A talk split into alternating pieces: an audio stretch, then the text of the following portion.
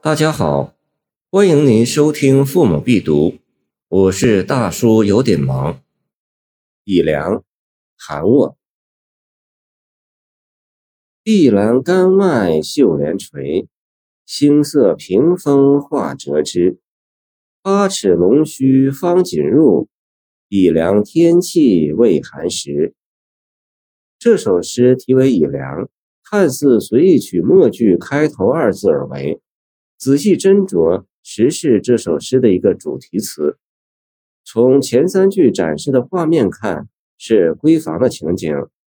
作者所取的视角是移动的，由室外向室内的。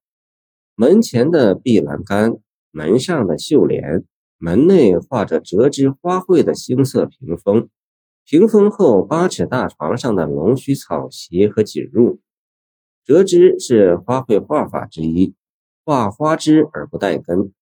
从房间的深曲和陈设的华丽看，这分明是一位贵家少妇的闺房。八尺龙须方锦入这句最耐人寻味。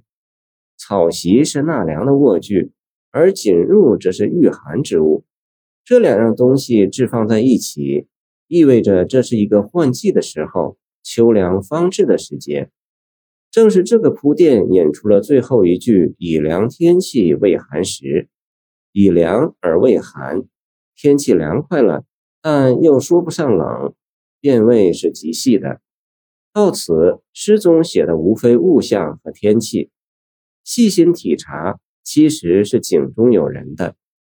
晋人于碧云说：“由栏杆绣帘而至锦入，以例写来，纯是景物。”而井中有人，引有小莲玉体，在凉凉罗帐掩映之中，见《诗境浅说》续编。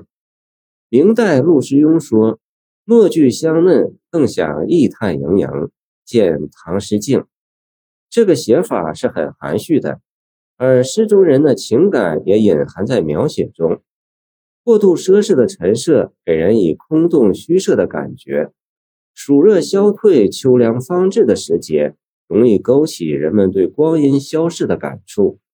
所有这一切感觉的总和，是寂寞、怯弱、敏感的。这就是诗中主人公的心境。像这样纯写物象，无一字抒情，无一字及人，纯然借助环境景物来点燃人的情思，供读者玩味的闺怨之作，在唐诗中是不多见的。而在温庭筠词中，则可以找到较多的例子。这就是说，这首诗是通向词境的。谢谢您的收听，我的 QQ 号码幺七二二九二二幺三零，欢迎您继续收听我们的后续节目。如果你喜欢我的作品，请关注我吧。